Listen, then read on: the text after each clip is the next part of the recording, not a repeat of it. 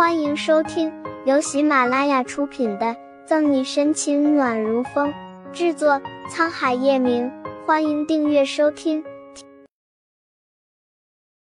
第一百五十二章，打着他的名义去骗女人。说完的吴父，再看沈西震惊的掉一地下巴的表情，脸上小人得志的表情更加夸张。而沈西大吃一惊，不是因为吴父的靠山。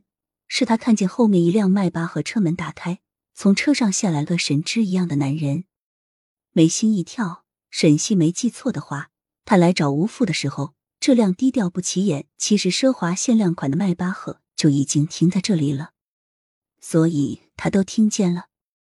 怎么样？现在知道害怕了吧？活动一下被靠得紧的肥猪手，吴父依旧大言不惭：“你放心。”只要你乖乖的把录音笔给我，然后陪我今天晚上，所有的事全部一笔勾销，我还好好待你，像何卷一样，想买什么买什么。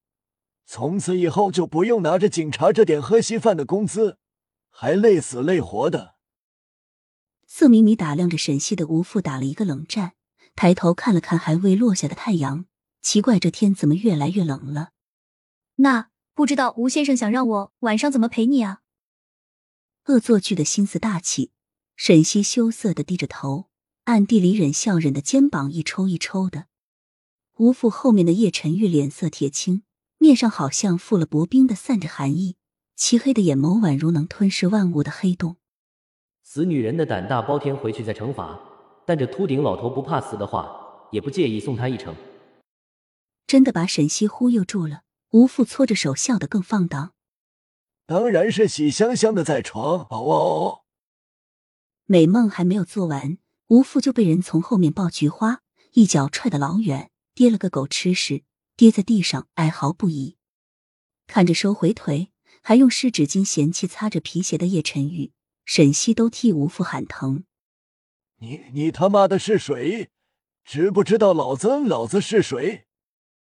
摔得膀胱痛。吴父把嘴里磕掉的牙混血吐掉，口齿不清的叫嚣着，说出的话还露着风。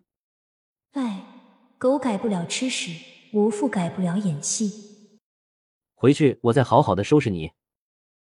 霸道的搂着沈西，在他耳边狠狠的说着。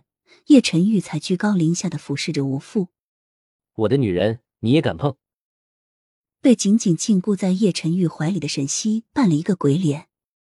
这个男人真的是个小气鬼，不过吴父可要遭殃了，马上就迎接他这一辈子最黑暗的时刻。吴父被叶晨宇身上睥睨天下的气势吓到，连呼吸也忘记了，昂着头仰视着叶晨宇。吴父怎么看这男人怎么这么熟悉，但就是想不起在哪儿见过他。想不起来也没关系，反正这下城有头有脸的人他都认识。既然记不住。肯定是个无关痛痒的人物，这样想着，吴父就有了不少底气，跌跌撞撞的从地上爬起来。你的女人，女人怎么了？报上你的姓名，老子马上让你消失，消失在下城。吴总忘记了吗？我们可是一起打打高尔夫球、串串门、喝喝美酒、谈谈生意的。叶晨玉嘴角弯出一抹失血的弧度。敢打着他的名义去骗女人，叶晨宇看吴父的胆子还真不是一般的小。谁他妈什么时候和你？吴父突然回忆起他刚刚说的话，面色容易霎时的变了灰色了。什么？你是你是叶叶总？怎么怎么可能？叶氏那位怎么会突然出现在这里？还和沈西关系很好的样子？内心大受打击，纵然心里那张模糊的侧脸慢慢清晰，但吴父还是自欺欺人的选择不相信。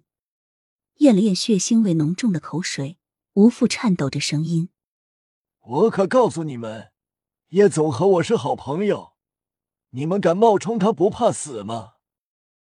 他现在只是祈求这个人千万不要是叶氏那位，不然今天他就不是失去一切这么简单了。叶总。您交代我的事情都办好了，现在水墨国际的所有股份全部无条件归叶氏所有。吴父的祈求还没有完，乔宇就拿着一份合同出现，恭敬的递给叶晨宇。本集结束了，不要走开，精彩马上回来。